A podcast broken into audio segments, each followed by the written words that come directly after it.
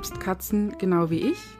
Dann herzlich willkommen im Podcast Glückliche Katzenliebe mit deiner ganzheitlichen Katzentherapeutin Christiane Schimmel mit dem Blick in die Tierseele und natürlich Sherlock, Darwin, Asrael Balduin, Sally und Justus.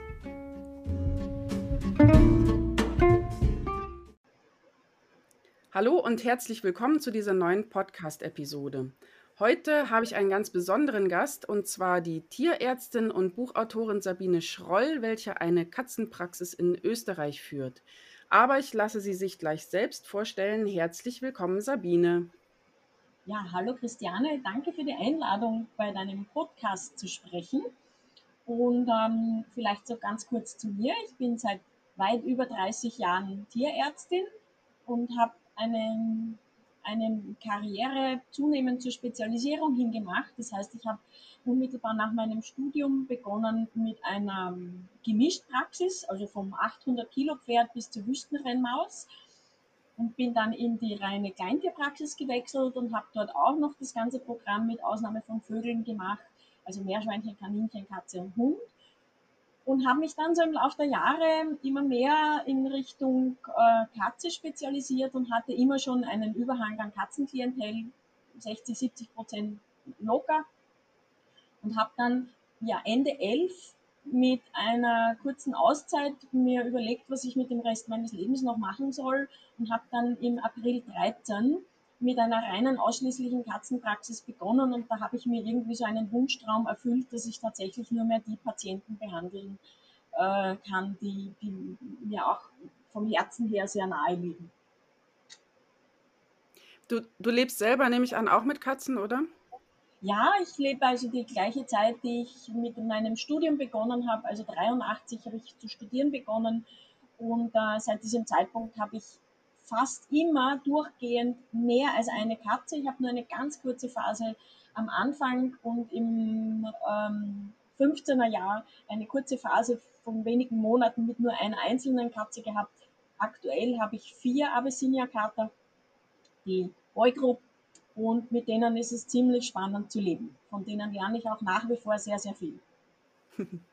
Ähm, was hat dich denn dazu gebracht, dich jetzt so rein den Katzen zu widmen? Also kurz hast du es ja schon angerissen, aber ähm, ist ja jetzt eher nicht so gewöhnlich, dass man sich als Tierarzt, Tierärztin, also ich kenne ja zumindest äh, wenige davon, auf nur ein oder ausschließlich eine Tierart so spezialisiert. Und bei mhm. dir ja auch noch das Verhalten so extrem auch mit im Vordergrund steht. Im Grunde genommen hat es zum einen mit den eigenen Katzen begonnen und mir das Beobachten von Tieren, also auch schon von Kindheit an, immer Spaß gemacht hat.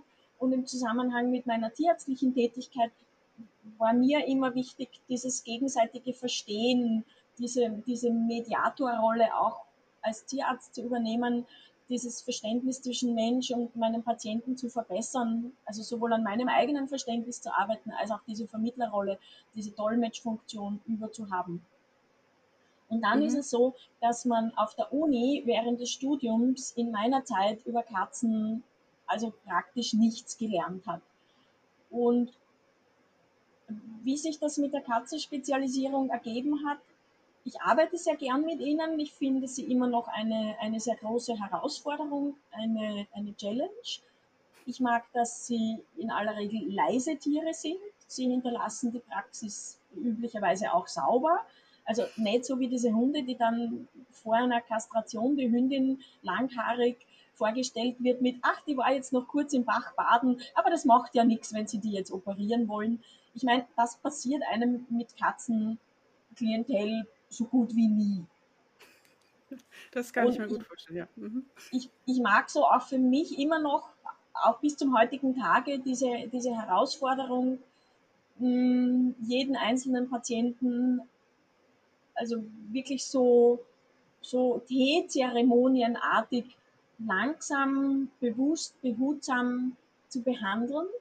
Und was dann passiert ist, dass der Unterschied zwischen Hund und Katze, auch von der tierärztlichen Tätigkeit her, der ist so ausgeprägt, dass irgendwann der Punkt kommt, wenn man sagt, ich möchte es gern besser machen, ich möchte mich verbessern in meiner Arbeit, dann kommt irgendwann der Punkt, wo man sich in eine Richtung entscheiden muss, außer man bleibt dann halt in diesem durchschnittlichen Mittelmaß hängen, wo man sagt, ich kann alles ein bisschen was.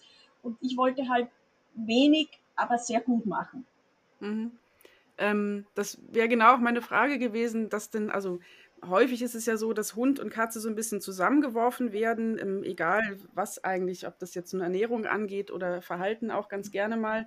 Ähm, ich bin ja auch der Meinung, dass Katzen und Hunde doch sehr unterschiedlich sind. Ähm, ähm, wie viel Unterschied ist denn so? Also das, die Frage ist jetzt sehr weit gefasst. Ähm, was ich damit meine, ist also sowohl verhaltenstechnisch als auch so, also gibt es auch krank oder wie stark unterscheiden sich denn diese beiden Tierarten jetzt zum Beispiel auch in Krankheiten?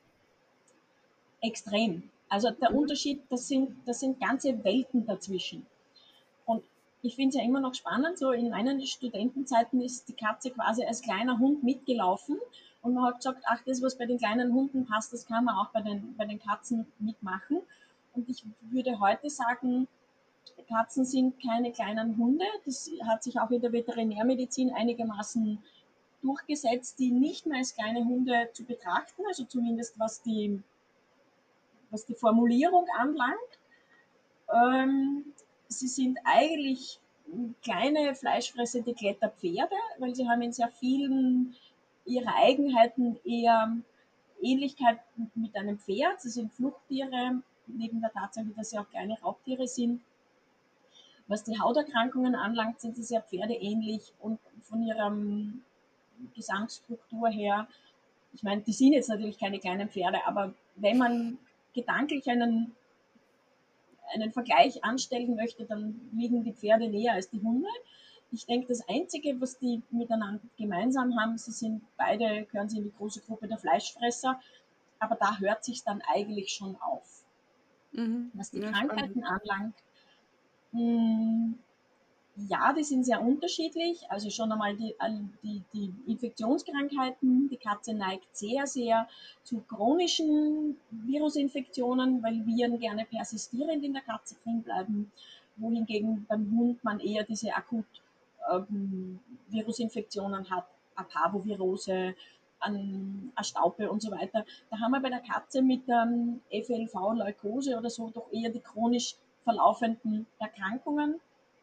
Und dann das ganze Ausdrucksverhalten der Katze ist so subtil und so wenig plakativ, dass die Katze sagt, ich bin, ich bin ein Beutetier, ich ich mag, dass niemand weiß, dass ich krank bin und ich verstecke mich und ich mache mich unauffällig, wohingegen der Hund durch seine viel intensivere Domestikationsgeschichte, die er mit den Menschen hat, doch eher dazu neigt, ein bisschen plakativer zu werden.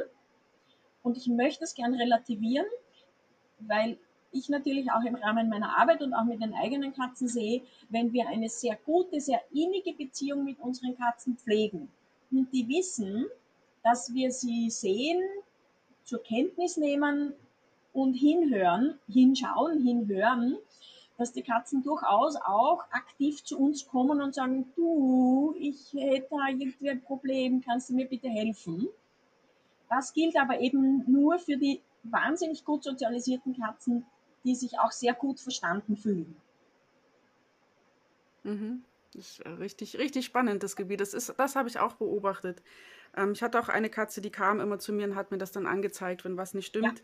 Ja. Ähm, das Einzige, was, ähm, also wo ich auch immer noch mir sehr schwer tue, ist, wenn an den Zähnen bei den Katzen was ist. Das ist manchmal so, so subtil. Ähm, ich hatte das jetzt letztes Jahr bei einem Kater bei mir, ganz kurzer äh, Ausflug zu meinen eigenen Tieren. Ähm, der hat nur ein bisschen anders gefressen. Der hat nicht, dass der, das war nicht, der hat nicht so seitlich den Kopf gedreht, der hat nicht, das war nur, er hat ein ganz, ein, ein, ein Mühe anders aufgenommen, sein Leckerchen als sonst. Und ähm, er war ein ganz klein bisschen zurückhaltender als sonst. Und es war wirklich, es war minimal. Dann habe ich den Talröntgen machen lassen und der ganze Kiefer war schon voller Eiter. Der ist jetzt zweimal operiert worden, innerhalb von einem halben Jahr zweimal ähm, mussten da Zähne raus oder das finde ich immer wieder so erstaunlich, wie gut Katzen das eben nicht zeigen. Das ist, der muss richtig, das muss richtig, richtig schmerzhaft gewesen sein. Das, das, da bin ich immer wieder baff irgendwie, ja.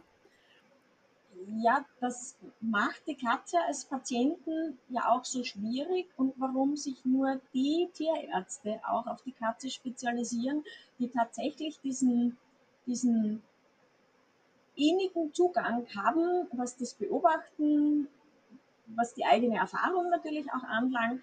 Aber jetzt ist jemand, der sagt, ach Katze, das ist ein total gutes Geschäft, ich mache jetzt nur mehr Katze, das passiert im Moment eigentlich eher kaum obwohl die Katze natürlich quasi unser Patient der Zukunft ist. Aber das Sehen und das Verstehen von Katzenproblemen ist wirklich eine ganz, ganz eigene Liga. Und das nicht nur für Tierärzte, sondern auch was, was uns als Katzenbesitzern, und ich nehme mich da ja nicht aus, ich bin ja zu Hause, bin ich ja auch nicht Tierärztin, nicht primär Tierärztin, sondern Katzenbesitzerin und in dem gleichen Schema drin wie jeder andere. Und ich kann für mich bemerken und feststellen, dass man im Gehirn ganz aktiv einen Schalter umlegen muss, um zu sagen, ich beobachte meine Katze jetzt mit analytisch-diagnostischem Interesse als Tierärztin. Das ist ein anderes Mindset, in dem man beobachtet. Und ich weiß auch, dass wir im Alltag, wenn wir mit denen leben und diesen analytischen Schalter nicht umgelegt haben, viele Dinge nicht sehen, weil, und da sind die Katzen wirklich ganz, ganz tolle Meister, die so unauffällig werden mit ihrer Symptomatik, dass man, so wie du gesagt hast, super, super genau beobachten, bewusst beobachten muss, dass man Dinge sieht. Und es ist tatsächlich so, dass es Dinge gibt, die wir gar nicht sehen, die auch ich in der Praxis nicht sehen kann, aber da natürlich dann diese Erfahrung ins Spiel kommt, dass ich sage, wenn das und das ist, dann muss es da sein. Und dass man erst dann aktiv auf die Suche geht. Und Dentalröntgen ist halt tatsächlich etwas, wo man sehr oft überhaupt erst sieht, was sich, was sich unter Wasser von diesem Eisberg, ja, wo wir die neun Zehntel Spitze äh, sehen, also ein Zehntel Spitze sehen wir und neun Zehntel sind, sind unter Wasser. Und das ist beim Dentalröntgen wirklich so. Und die Katze die, die versucht halt das Beste aus ihrer Situation zu machen und sagt, verhungern kann und will ich nicht, also esse ich halt irgendwie so, wie es sein muss. Und dann spielen noch die individuellen Empfindlichkeiten hinein. Und da gibt es ähnlich wie bei Menschen auch Katzen, die sagen, ja, habe ich halt Zahnweh, ist mir doch egal, äh, kann ich nichts machen. Und die Katzen, die sehr, sehr ähm, empfindlich sind und gleich sagen, da tut ein bisschen weh und die dann sehr viel schneller auffällig werden. Ja, ja. Ähm, wie, ist denn, wie läuft denn das so bei dir in der Praxis ab, wenn jetzt so ein, ähm, jemand kommt mit der Katze und die vielleicht jetzt auch nicht ähm, ja, geübt ist, dass sie sich zum Beispiel anfassen lässt? Ähm, also ich habe grundsätzlich mache ich nur Termine. Ich mache mhm. Min Minimum Halbstunden-Termine für umfangreichere, also Verhaltenskonsultationen, ähm, zweite Meinung oder diese Schnittstelle körperliche, psychische Erkrankungen, die ich sehr viel sehe, äh, mache ich typischerweise eine Stunde. Und ich hole mir schon ein bisschen vorab Info. Ist das grundsätzlich eine umgängliche Katze? Wenn die gut sozialisiert ist, dann kommt man in aller Regel mit Höflichkeit, mit, mit innerer Ruhe hm, sehr viel weiter. Ich sage immer, mit Katzen zu arbeiten heißt, alle Zeit der Welt zu haben oder zumindest so zu tun, als ob man sie hätte. Und das ist das Gegenteil von dem, was in der typischen Tierarztpraxis passiert, weil da sitzen dann noch fünf andere im Wartezimmer und man denkt sich, ach, das machen wir jetzt ganz schnell. Und allein der Gedanke, das machen wir jetzt ganz schnell, ist schon quasi der erste Schritt zum Scheitern, weil jede, jede Hektik und jede Ungeduld, die man mit seiner Katze hat und sagt, hey, jetzt stell dich nicht so an, das machen wir, jetzt kommt da, haltet dich jetzt jemand fest, der bringt Zeitstrafpunkte ohne Ende, so dass es besser gewesen wäre, man hätte gleich von Anfang an gesagt, okay, ich frage dich jetzt mal, magst du so oder so sitzen?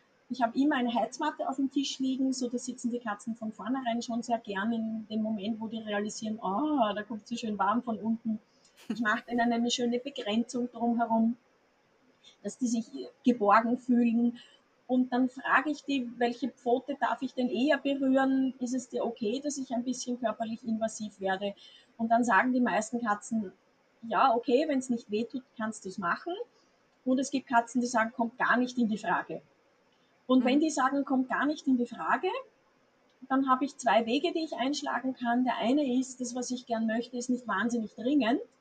Dann gehen die nach Hause und kriegen für das nächste Mal ein bisschen Prämedikation mit, dass die zwei Stunden vorher gute Drogen haben und dann sind die nicht sediert, aber angstfrei und da gewinne ich genau die paar Minuten an Toleranz, die ich brauche. Mhm. Wenn das, was ich brauche, relativ dringend ist und ich sage, ich muss es jetzt haben, dann sediere ich diese Katze für 15 Minuten und mache alles, was ich brauche und dann wecke ich die wieder auf und dann geht die wieder nach Hause. Mhm. Auf jeden Fall ein stressfreier. Mhm. Ja, also mein, mein Zugang zu diesen Katzen kann man vielleicht auch so zusammenfassen. Es gibt Katzen, die sind gute Haustiere, die haben, die haben Toleranz und Akzeptanz für medizinisches Handling, entweder weil sie es gelernt haben und trainiert wurden oder aber weil sie von sich aus tolerant sind. Und es gibt Katzen, die sind Wildtiere. Und wenn die sich wie Wildtiere benehmen, dann behandle ich sie auch wie Wildtiere. Was heißt, wenn ich im Zoo einen Löwen oder einen Puma oder einen Jaguar sitzen habe, dann ist jedem völlig klar, das ist ein Wildtier. Und niemand käme auf die Idee zu sagen, ach, da brauchen wir einfach nur fünf Mann und dann halten die den fest und dann kriege ich alles an Diagnostik, was ich brauche. Das würde niemand tun. Und bloß weil die Katze ein bisschen kleiner ist, glauben wir, wir können die körperlich fixieren und festnageln und das ist eine ganz schlechte Idee, weil das funktioniert natürlich manchmal und die Katzen dann auch irgendwie steif vor Angst sind oder das Handling, sag mal, sehr ähm, gut ist. Jetzt unter Anführungszeichen nicht gut für die Katze, aber fürs Fixieren gut. Aber dann geht das nächste und übernächste Mal nicht mehr, weil die Katzen lernen natürlich, dass dass gewaltsam über ihre Grenzen hin, hinweggegangen wird und ich lege die lieber schlafen. Ich habe auch keine Helferin, das heißt, ich habe nur kooperative Katzen oder sedierte Katzen. Dazwischen mhm. gibt es bei mir gar nichts. Mhm. Ich habe mir das gerade sehr lustig vorgestellt, wie die Pfleger alle um einen Löwen drumherum versuchen, ihn festzuhalten. Danke für ja, das, das Bild. ist so absurd, ähm, dass man sagt, das würde ich nie auf die Idee kommen. Warum bei der Katze? Ja, das, das wohl war. Ähm, wo wir gerade beim Training sind, was hältst du von Katzen und Training? Ja, unglaublich viel. Wie du ja weißt, habe ich den Katzenkindergarten ähm, geschrieben und dieses ganze Erziehungs- und Trainingsprogramm für die Katze da schon vom ersten Tag an ausgebaut und entwickelt. Aber man kann natürlich in jeder Altersphase beginnen. Und für mich sind Katzen völlig unterschätzt in ihren, in ihren kognitiven Fähigkeiten, die lernen wahnsinnig gern, sie lernen rasend schnell. Und das ist auch eine der Schwierigkeiten und Herausforderungen, wenn wir sie nicht von Anfang an einigermaßen mitnehmen und die Katzen lernen, dass Lernen mit dem Menschen gemeinsam auch funktionieren kann, dann schalten die irgendwann ab und sagen, der Mensch, der, der ist opportunistisch, kann ich den brauchen, weil er kann Dosen öffnen.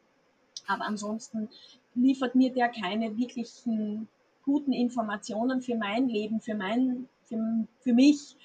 Die Katzen sind totale Opportunisten. Die lernen sehr schnell alles, was sie von sich aus lernen wollen.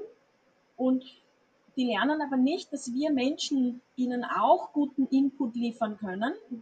Und dass wir als Menschen, wenn wir ins Training hineingehen, und das meine ich jetzt im allerweitesten Sinne, dass wir ihren Horizont erweitern können und dass die Katzen mehr Möglichkeiten und Optionen kriegen, als sie haben, wenn sie für sich alleine in ihrem eigenen Süppchen quasi kochen, dann erweitern die ihren Horizont nicht im selben Maße, wie wenn wir als Menschen aktiv hergehen und sagen, du schau dir das doch einmal an. Ich sag dir, wie es geht und dann kriegst du eine Belohnung dafür. Also ich bin ein, ein großer Fan davon und ich denke, wenn wir beginnen, unsere Katzen kognitiv zu fördern, dann erleben wir ein Wunder. Mhm. Ja, das sehe ich ja auch. Ich, tra ich trainiere ja auch mit meinen Katzen und ähm, das, ich finde es auch immer wieder faszinierend, wie, also wie schnell die manche Sachen verstehen. Das, also ich habe ja. noch kaum irgendwie angefangen und schon machen sie mit. Wo ich mir denke, huch, ich habe es doch noch gar nicht erklärt. Ähm, ja, genau. Ähm, wo, wo, ich noch gar, also wo, die, wo ich manchmal das Gefühl habe, die wissen von vornherein schon, was ich will, noch bevor ich das irgendwie so quasi hergezeigt habe. Es gibt ja natürlich Unterschiede. Also ich habe durchaus auch einen Kater, der schaut mich immer ein bisschen an mit großen Augen und okay, ist, ja, ist gut, ähm, ein bisschen einfacher, noch ein bisschen einfacher. Okay, das mache ich, Sitz mache ich, da kann ich sitzen bleiben. Ist gut, mache ich. ja. Aber ich habe auch andere, also ich habe ja die, die Somali unter anderem auch, die da sehr wissbegierig sind und ähm, der, einer davon, der kann halt einfach auch nicht genug haben. Und ähm, ja, und das ist einfach auch so schön zu sehen, dass, also auch ich, also mein persönliches Empfinden ist auch, dass die Bindung deutlich stärker wird nochmal, sowohl von der Katze zu, also zu, zu mir dann quasi, als auch umgekehrt. Ähm, allein diese Beschäftigung auch dann schon. Ja. Ja, du musst dir vorstellen, sie sind unglaublich intelligente Tiere, sie haben eine extrem schnelle Auffassungsgabe und wenn ich das unterstütze, ist das unglaublich wertvoll für die Katze, weil die sagt, oh, da hat mir jemand erkannt in meiner Intelligenz, in, meinem, in, in, in, in meinen Denkfähigkeiten. Und wenn du das Ganze ignorierst, dann versumpfen ganz, ganz viele Katzen, zweites, drittes, viertes Lebensjahr, irgendwann geben sie auf und dann sitzen sie halt und sagen, naja, okay, dann liege ich halt auf der Couch und dann tue ich halt nur mehr essen. Und es ist im Grunde genommen, ich meine, das ist jetzt ein sehr weit hergeholter äh, Vergleich, aber ich denke, wir können ihn sinngemäß anwenden. Wenn du Langzeitarbeitslose hast, und das ist ja das Thema, das jetzt auch gerade wieder aktuell wird, und du nimmst die Marienthal-Studie her, ähm, die wir da in Österreich in den 20er Jahren hatten, wo Menschen ihre Arbeit verlieren, selbst wenn sie genug Überlebens Ressourcen haben, trotzdem ohne sinnstiftende Tätigkeit sind. Und wenn wir Katzen, und das gilt speziell für die Wohnungshaltung, nur mehr drinnen halten, und ich denke, man kann das tun, können wir noch drüber reden, mhm. aber wenn wir sie nur in der Wohnung halten, dann können sie das, wofür sie geboren sind, nämlich Babys machen und aufziehen und kleine Tiere fangen, selber fressen und ihren Babys heimbringen das können sie alles nicht mehr tun. Und das ist jetzt auf der biologischen Ebene ihre sinnstiftende Tätigkeit. Und die nehme ich ihnen weg. Und was gebe ich ihnen dafür? Original genau nichts. Mhm. Und wenn ich ihnen diese Sinnschiff oder eine andere sinnstiftende Tätigkeit wieder gebe, dann blühen die geradezu auf. Und ich sage immer, mhm. Erziehung schafft Beziehung. Und das gilt eben auch für das Training. In dem Moment, und da reden wir ja gar nicht von stundenlangem Training, da reden wir von zwei, dreimal am Tag ein paar Minuten, dass wir mit denen Übungen machen. Und die müssen ja noch nicht einmal wahnsinnig komplex sein. Die müssen nur eins zu eins Aufmerksamkeit geteilt und gewidmet sein. Und dann sagen die Katzen, oh, oh, sie hat mich gesehen, oh, sie hat gesehen, dass ich das gut mache. Und dann sind die happy. Ja. Ich habe mit einer, die lebt jetzt nicht mehr, aber mit einer 15 Jahre alten Katze damit begonnen. Sie ist 21 geworden und die hat das geliebt. Das hat die geliebt. Das, das hat sie sicher in ihrem Leben das erste Mal gemacht, aber das war, das war einfach schön zuzuschauen, wie sie da so aufgeblüht ist. Gerade, dass ja. sie nicht irgendwie so ähm, die Brust rausgestreckt hat und dann irgendwie dahin stolziert ist, wenn das Training fertig war. Ja. Ich denke auch, denk auch, das ist auch für den Mehrkatzenhaushalt, da werden wir sicher irgendwann einmal drüber reden. Ähm, für den Mehrkatzenhaushalt ist es, ist es wollen wir ja oft, dass Katzen mehr Selbstbewusstsein haben. Und das kann man zum Beispiel über Training erreichen, weil wenn die wissen, ich kann was tun und ich weiß, wie es geht und ich kann es gut machen, dann ist allein das schon Selbstbewusstsein. Mhm, genau. Ähm, genau, wir haben es jetzt schon, oder du hast es schon kurz angerissen mit ähm, Wohnung. Ähm, äh, wie man, also was würdest du denn empfehlen oder was wäre, ist deine bevorzugte Art, wie man Katzen hält? Wohnung, gesicherter Freigang, Freigänger, da scheiden sich ja die Geister ziemlich stark.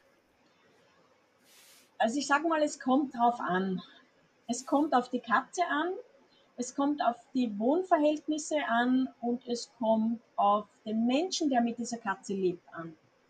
So unter den schlechtesten Bedingungen hast du eine schlecht sozialisierte Katze, die eigentlich vor dem Menschen Angst hat, dann würde ich die nicht zu einer Wohnungshaltung zwingen. Für die ist es besser, sie kann kommen und gehen, wie es ihr passt. Keiner will spezifisch was von ihr. Sie kriegt ihren, ihre Versorgung und ansonsten kann sie Katze sein. Auf der anderen Seite das, womit ich zusammenlebe. Ich habe Rassekatzen, die sind über mindestens 200 Jahre selektiert auf Zusammenleben mit den Menschen. Die sind ab der ersten Lebensminute auf Menschen sozialisiert, geknuddelt und, und, und geschnuddelt und hin und her gedreht. Die sind in dem Moment, wo sie eingezogen sind bei mir, haben die Training gekriegt sodass die Katzen, die leben gerne im engen Kontakt mit den Menschen, die brauchen sogar diesen Kontakt zum Menschen. Und dann natürlich den Garten. Ich bin ein, ein, ein erklärter Fan von gesichertem Freigang. Also ungesicherter Freigang hängt natürlich auch von den, von den Umgebungsbedingungen ab. Wenn wir von der Stadt reden, dann ist es sowieso schon notwendig, dass die meisten drinnen leben, obwohl es auch in manchen Städten Katzen gibt, die über die Hinterhöfe hinausgehen. Aber wenn du ganz draußen am Land lebst und sagst, ach, geh, bei mir sind eh nur Felder und Wälder und dann lasse ich die Katze dort hinaus, äh, das ist richtig und das Risiko dort mag vielleicht ein bisschen geringer sein, außer dass vielleicht Jäger sie eliminieren, sie im Swimmingpool von den Nachbarn ertrinkt oder von irgendeinem Jagdhund erwischt wird. Also generell ist es so, der Freigang hat für die Katze ein großes Risiko. Jetzt zu sagen, deswegen darf sie überhaupt nicht mehr hinaus, ist ein bisschen radikal. Und ich denke, wir haben heute sehr, sehr viele Möglichkeiten und, Technik zur Verfügung, dass wir sagen können, begrenzter Freilauf von Anfang an, also so, dass die Katzen die, die große weite Welt gar nicht erst kennenlernen, kann durchaus auf 20, 40, 50 Quadratmetern Lebensqualität bieten ich habe ja zwei Wohnsitze. In Kremsier habe ich einen Garten mit 48 Quadratmetern, der ist katzensicher eingezäunt. Rundherum sind Nachbargärten. Ich stehe auf dem Standpunkt, dass meine Katzen in einem Nachbargarten gar nichts verloren haben. Die sollen dort nicht sein der gehört anderen Menschen. Meine Katzen würden ja natürlich ganz cool bei denen bei der Balkontür im Sommer reinmarschieren und schauen, was die in der Küche auf der Anrichte liegen haben, Fleisch zum Auftauen oder äh, Drecktapser auf die Bettwäsche machen. Das will ich nicht. Ich würde auch keine fremden Katzen, obwohl ich Katzen sehr liebe, aber ich mag auch keine fremden Katzen in meinem Garten haben. So, in meinem zweiten Wohnsitz in, in Ungarn hab, wohne ich direkt im Nationalpark und wir haben 4000 Quadratmeter Grund und auch der steht meinen Katzen nicht zur Gänze zur Verfügung, weil ich nicht möchte, dass meine Katzen im Nationalpark auf die Jagd gehen und dort Kleintiere ermorden. Und ich will auch nicht, dass die die fremden Katzen im Ort treffen, sodass wir auch da eine sehr gute Begrenzung haben und meine Katzen sagen, ach, das ist, da ist so viel Spannendes zu erleben auf dieser Fläche, dass die gar nicht hinaus wollen. Ich mache es ja ähnlich wie du. Also ich habe jetzt nicht irgendwo einige tausend Quadratmeter Platz, das nicht, aber ich habe zumindest einen Garten hier. Das war jetzt auch die letzten beiden Male, wo wir gewohnt haben. Ähm, ich werde allerdings, also es ist hier sehr ländlich, doch etwas seltsam angeguckt, weil ich die Einzigste bin, die einen Zaun hochgezogen hat auf zwei Meter, oben dann noch so lustige Bügel dran gemacht hat und dann noch ein Netz befestigt hat. Aber hier ist es halt auch so, ich selber habe ja sechs Kater und ähm, die meisten anderen haben hier sowohl Hunde als auch Katzen und es wäre mir einfach zu, also sechs Katzen allein in Balance zu halten, dass da mal alles in Ordnung ist und die sich gut miteinander verstehen, ist Aufgabe genug ich brauche da nicht noch irgendwie Nachbarskater tatsächlich bei mir im Garten zusätzlich, die da noch dazwischen kommen und ich dann da auch noch mit agieren muss. Und die sind völlig zufrieden, auch so mit dem Garten. Klar, dass, also wenn ich irgendwo wohnen würde, wo es, ich weiß nicht, ich war noch nie an einem Ort, wo ich wohnen könnte, wo ich kompletten Freigang ähm, geben würde. Aber wie du hast ja auch schon gesagt, es ist Typsache. Ich bin auch ähm, Typ gesicherter Freigang wenn man sich gut mit den Katzen beschäftigt und ähm, die auch mal, also rennen können, finde ich schon cool für die Katzen, muss ich sagen. Wenn ich die im Garten fetzen sehe, das ja. hat schon was.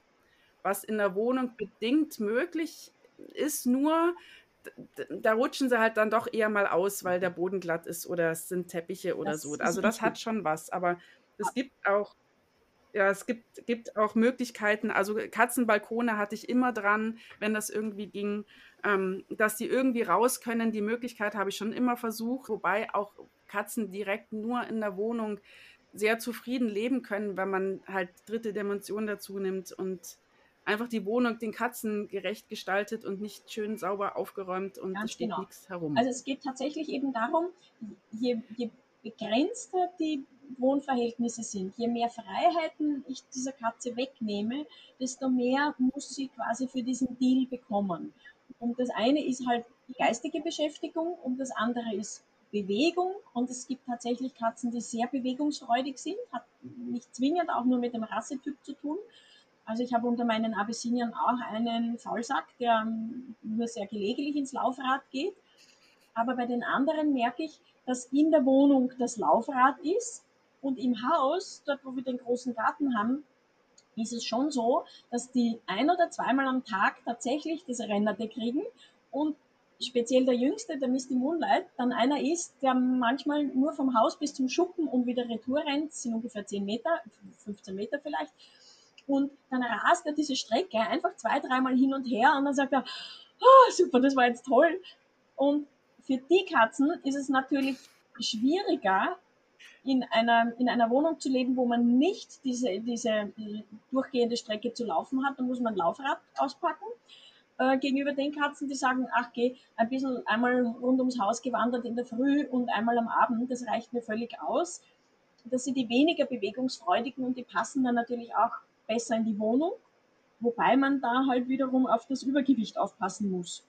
Ja, Katzenlaufrad hat, einer meiner Katers auch, also der, der lässt seine Energie dann auch am liebsten im Katzenlaufrad raus. Also dass der, das, das merke ich dann schon, dass er, wenn er so seinen Rappel kriegt und dann ähm, springt mhm. er rein, rennt wie ein Bekloppter. Start dabei immer am besten noch aus dem Fenster ja, raus, also steht so vom Fenster. Ähm, Exzellenter Standort. Mh, genau, und dann ist wieder gut. ja, ist immer sehr schön zu beobachten. Ja, das Laufrad hat natürlich dann auch den Vorteil, dass es eine unbegrenzte Strecke anbietet, also unbegrenzte Geschwindigkeit und die Laufstrecke ist unbegrenzt. Das heißt, auch in großen Wohnungen oder großen Häusern haben die Katzen nicht im selben Maße Laufstrecke zur Verfügung, wie das Laufrad ergibt, weil die einfach quasi endlos rennen können. Und ich habe ja eine Zeit lang den, den ähm, Radcomputer an mein Laufrad montiert und die rennen also so ein Sprint, so wie du ihn gerade beschrieben hast, der, der bewegt sich zwischen 16 und 20 km/h. Also da reden wir schon richtig von Tempo und das kriegen wir auch in einer 100 oder 150 Quadratmeter Wohnung nicht wirklich hin. Musstest du deine Katzen an das Laufrad gewöhnen? Nein, also aufgestellt, aufgestellt und benutzt. Wobei ich sagen muss, wenn ich daneben sitze und sie animiere und quasi als Zuschauer anfeuere, dann laufen sie viel lieber. War bei mir unterschiedlich. Ich habe recht unterschiedliche Charaktere und ähm, eben Darwin, also der, der es auch hauptsächlich nutzt, genau für den Zweck, ähm, der ist da einfach drauf und ist losgerast. Ähm, während jetzt der eine, von dem ich berichtet habe, der so ein bisschen mehr so das äh, gerne her mhm. sitzen bleibt, der sitzt dann da auch lieber drauf wenn wir drauf sitzen, geht schon, aber dann aber mehr auch nicht. Ähm, ja. Genau, der rennt aber draußen zum Beispiel, also erstaunlicherweise rennt der draußen auch wie ein Irrer rum. Also das, da bin ich immer wieder erstaunt, dass er wieder dann, wenn man so, so, so, so, so eine Blitzform irgendwie an mir vorbei rast. Ähm, aber das Katzenlaufrad ist nicht seins. Aber das, so sind sie halt. Es hat jeder so Richtig. seine Vor- und ähm, ja. Genau, das sind, das sind einfach genau. persönliche Eigenheiten. Es geht ja auch nicht jeder Mensch ins Fitnessstudio. So, es gibt Menschen, die, die sind wahnsinnig gern am Laufband und sagen, das ist eine total tolle Trainingsmöglichkeit und andere sagen, nein, in so einem Raum, nein, das will ich nicht machen, ich will ganz gerne in der Natur laufen. So, auch Katzen sind, was das anlangt, total unterschiedlich. Und wenn ich sie, wenn ich sie unterstütze beim Laufen, dann mache ich das typischerweise nicht mit Futter, oder wenn, dann nur tatsächlich in einer sehr sauberen instrumentellen, Gegenkon äh, instrumentellen Konditionierung. Das heißt, sie muss laufen und erst wenn sie steht oder während des Laufens kriegt sie den Klick und dann das Futter. Wenn du nämlich im Laufrad das Futter anbietest, dann laufen sie mhm. und dann kriegen sie das Futter und dann stoppen sie und dann ist dieser unangenehme Effekt, dass das Laufrad natürlich einen gewissen Schwung hat und die Katzen plötzlich stoppen und das mögen die nicht sehr gerne. Beim Spielzeug ist es ähnlich. Und ich denke, Laufrad ist einer der wenigen Situationen, wo man auch mit dem Laserpointer arbeiten könnte, zumindest für die, für die Einstiegsübungen, weil da gibt es dieses, dieses Stopp, ich möchte jetzt stoppen, um das zu fangen, passiert dort in der Regel nicht. Machen wir nochmal einen Schwenk ähm, zu dir und deiner Katzenpraxis. Mit was für Problemen kommen denn die Katzenhalter Also es gibt zwei ganz dir? große Gruppen, die sich zum Teil natürlich auch überschneiden. Das eine ist natürlich Unsauberkeit, Harnmarkieren, dieser gesamte Symptomenkomplex, der ist trotz, wie soll ich sagen, jahrzehntelange Aufklärung passiert schon, der ist immer noch ein ganz großes Thema. Und das zweite Thema ist der Mehrkatzenhaushalt, also Konflikt zwischen den Katzen und daher kommt natürlich wieder die Verschränkung mit der Unsauberkeit. Häufig ist es so, dass die, dass die Probleme zwischen den Katzen zwar gesehen werden, aber nicht wirklich ernst genommen werden. Manchmal sind sie noch nicht einmal so deutlich sichtbar. Aber ich sehe die Unsauberkeit und von der Unsauberkeit komme ich dann wieder auf die Beziehungen zwischen den Katzen. Also das sind die häufigsten. Dann kommt hinten nach sehr, sehr viel ähm, körperliche, chronische körperliche Erkrankungen, also die Katzen mit Hautproblemen, nackiger Bauch, ähm, Hyperästhesie, Hyperästhesie, Schwanz attackieren, Aggression gegen Menschen relativ selten, aber wenn dann oft sehr mal sehr, sehr heftig und dann kommt eigentlich lang nichts. Unsauberkeit zum Beispiel und auch die anderen Probleme. Ähm, siehst du das eher im Mehrkatzenhaushalt oder, oder wie, wie ist denn das Verhältnis zum, also wie viel Katzen bekommst du als Patient aus dem Mehrkatzenhaushalt und wie viel da im Gegensatz, hm, äh, die alleine gehalten werden? Siehst ja. du überhaupt noch Katzen, die ja. alleine gehalten werden? Ah, das ist eine sehr gute mhm. Frage, die ich so nicht beantworten kann, weil ich keine Statistik darüber führe. Aber rein gefühlsmäßig würde ich sagen, ich sehe mehr Mehrkatzenhaushaltprobleme, weswegen jetzt ja auch demnächst das neue Buch zum Thema kommt. Also da haben wir schon noch sehr viel missverstanden, wie Katzen zusammen, gut zusammenleben können. Aber ganz ehrlich, ich weiß es nicht. Ich, ich, müsste, ich müsste echt ein bisschen Statistik führen. Mhm.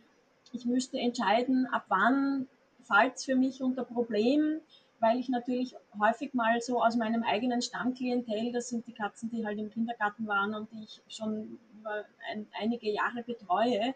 Und wenn dann im Rahmen einer, eines Routine-Checks wo die ein bis zweimal im Jahr kommen, Fragen auftauchen und ich die schon sehr früh vorbeugend quasi entschärfen kann, äh, fällt es schon unter Verhaltenskonsultation, fällt es schon unter äh, ausgemachtes Problem, fällt es noch unter Vorbeuge, sodass auch abhängig davon, ab wann definiere ich das als, als Verhaltensproblem, würde beeinflussen, mh, hm, ob ich mehr Einzel- oder mehr Mehrkatzenhaushalt Katzen sehe.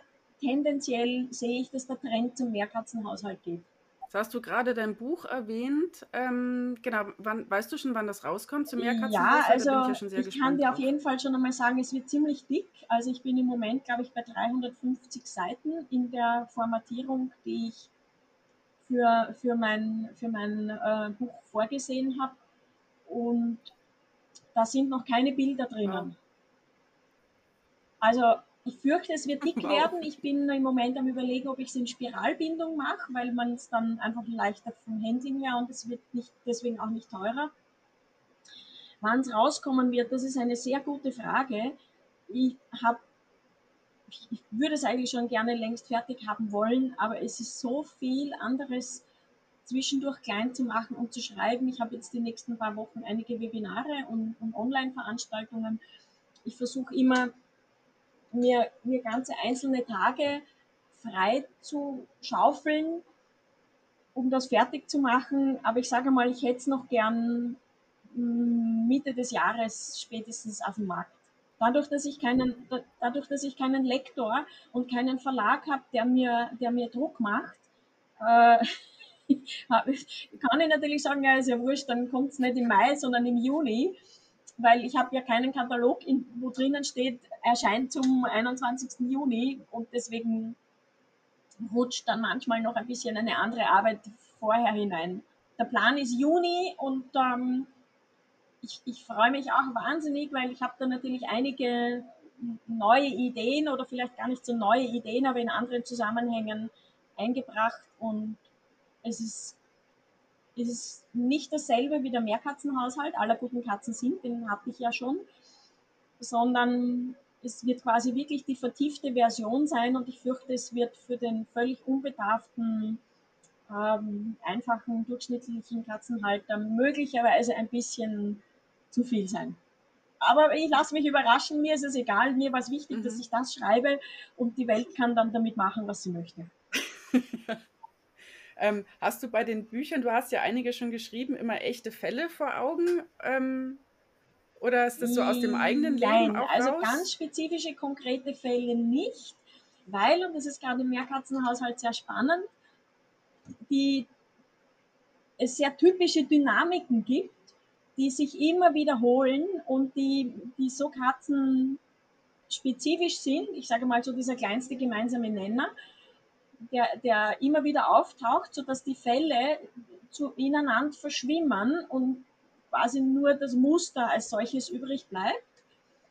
Ich war am Überlegen, ob ich in das Buch Fallberichte mit hineinnehme. Das werde ich nicht tun aufgrund der Seitenbegrenzung, die ich mir jetzt selber auferlegt habe, aber möglicherweise werde ich so ein, so ein Hefterl hinten nachschieben, wo ich Fallbeispiele hineinnehme, hm, so mit, mit Lösungsideen und Lösungsstrategien, gerade von diesen Klassikern, dass man das auch in der praktischen Anwendung am, am richtigen Beispiel sieht. Aber auch da ist es häufig so, dass ich nicht einen Fall hernehme, sondern Informationen aus unterschiedlichen Fällen in einen fiktiven Fall zusammenbaue, weil der, der, der Infogehalt besser ist, als wenn man sich einen super exotischen Fall rausnimmt und sagt, den sieht jemand alle zehn Jahre mal.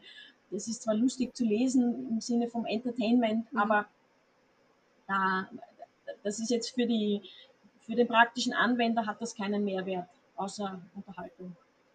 Ich bin ja da schon sehr gespannt drauf. Also ich habe an Fällen wirklich zu, will mal sagen, zu 90 Prozent ähm, sind es bei mir, ist es Mehrkatzenhaushalt und die, die Probleme, ja. die sich dann daraus quasi ergeben. Genau, dann sind wir aber auch schon bei dem Thema Unsauberkeit, was du schon erwähnt hattest, was im Mehrkatzenhaushalt ähm, unter anderem auch ein Thema ist was du ja auch als Nummer eins genannt hattest. Ich fürchte das Nummer eins deswegen, also ich kenne das auch so, weil es den Menschen natürlich am wenigsten gefällt. Findest du das immer einfach zu lösen oder genau, wie also ist deine denke, Meinung dazu? Um, drei Viertel der Fälle sind einfach zu lösen oder vergleichsweise einfach weil das sehr häufig einfach Managementprobleme sind oder Gesundheitsprobleme mit Management kombiniert oder Gesundheitsprobleme mit Management und Gewohnheiten kombiniert. Je länger so eine Gewohnheit besteht, desto schwieriger wird es natürlich. Deswegen ist es sicher sinnvoll, das von vornherein zu reagieren. Ich bin sogar dafür, dass wir von vornherein schon unser Katzenklo-Management optimieren. Aber da die Vorstellungen von Menschen und Katzen oft so ein bisschen auseinanderlaufen und 25 Prozent der Fälle sind sehr schwierig zu lösen. Das zum einen, weil, weil es nicht Unsauberkeit, sondern Harnmarkieren ist und Harnmarkieren per se ist aus meiner Sicht viel schwieriger zu lösen und Harnmarkieren bei kastrierten Kätzinnen ist quasi die Katastrophe schlechthin. Mhm. Ähm, und es gibt Situationen, wo ich sage, ich weiß, wie ich es lösen kann, aber ich kann das Problem dieser Katzen in diesem Haushalt mit diesen Menschen nicht lösen. Das, das sind eher die Restriktionen, die einem mhm, ja. die menschliche Komponente und die Umweltkomponente und die Infrastrukturkomponente dazu gibt. Nur so ein Beispiel, das ist jetzt ein, ein realer Fall, so eine ältere Dame, die ist aus ihrer 150 Quadratmeter Wohnung übersiedelt in eine 75 Quadratmeter Wohnung mit ihrer Katze. Und die war unsauber in der neuen Wohnung. Und ich habe gesagt, na dann stellen wir einfach dort am Wohnungsplan halt, dann stellen wir dort oder da ein, ein, ein schönes, großes Katzenklo hin, äh, was ja sicher immer eine gute erste Strategie ist. Und dann hat sie gesagt, das geht nicht, weil dort steht was und da steht was. Und dann hat sie mir erzählt, dass sie die ganzen Möbel, antike Möbel aus, mit ihre 150 Quadratmeter Wohnung war vollgeräumt mit antiken Möbeln und sie hat alle diese Möbel in die 75 Quadratmeter Wohnung mitgenommen und da war tatsächlich nicht ein Quadratzentimeter, den der frei war. Und ich habe gesagt, ich sage jetzt einfach das böse Wort Dorotheum. Und ähm, dann haben sich unsere Wege nach einigen Wochen einfach getrennt, weil irgendwo stehe ich dann an und dann sage ich, äh, Entschuldigung, aber diese Katze braucht Ressourcen und wenn wir die nicht zur Verfügung stellen können, weil uns Möbel wichtiger sind, dann bin ich nicht die richtige Ansprechperson dafür. Unsauberkeit. Am 16. Mai wirst du ja online darüber noch ein bisschen ausführlicher äh, sprechen. Deswegen stelle ich jetzt hierzu mal noch keine weiteren Fragen. Und zwar, das ist am Sonntag, den 16. Mai um 10 Uhr. Den Link findet man hier dann auch drunter, wo man sich anmelden kann. Ähm, sag du noch mal dazu, für wen sich das denn so eignet. Also im Grunde genommen habe ich, wenn ich zwei Stunden Zeit habe, über Unsauberkeit zu reden, dann kann man auch schon ein bisschen in die Tiefe gehen. Im Grunde genommen ist es für jeden interessant. Nicht nur für die, die schon jetzt eine unsaubere Katze haben, weil vielleicht ein wichtiger Standardsatz, bloß weil die Katze das Katzenklo jetzt aktuell benutzt, heißt das noch lange nicht, dass sie es gern mag und dass sie glücklich ist damit sondern für mich einfach nur, dass sie noch keinen Grund oder Auslöser hatte, auf die Suche zu gehen. Und deswegen finde ich äh, im Grund genommen jeden, den Katzen interessieren, der kann sich das anhören und für sich dann auch abstimmen, könnte ich für meine Katzen das Leben vielleicht noch ein bisschen schöner machen. Wunderbar, vielen Dank.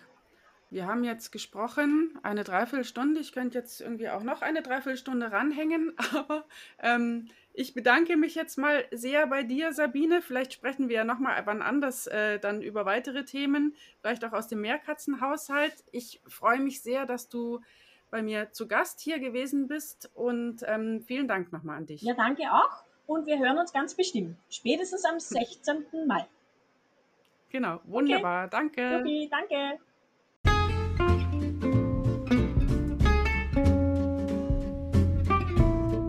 Vielen Dank fürs Zuhören. Ich freue mich sehr, dass du hier jetzt mit dabei gewesen bist bei dieser Episode. Du möchtest mehr von mir hören? Es kommen regelmäßig neue Episoden heraus und du kannst mitbestimmen, über was ich berichte oder welches Thema dich am meisten interessiert. Schreib mir gerne an info@christianeschimmel.de. Du hast ganz spezielle Probleme und brauchst eine individuelle Beratung? Kein Problem. Du findest auf meiner Webseite www.christianeschimmel.de alles, was du brauchst. Komm doch auch gerne zu uns Clanis in den Katzenclan. Ich freue mich sehr auf dich.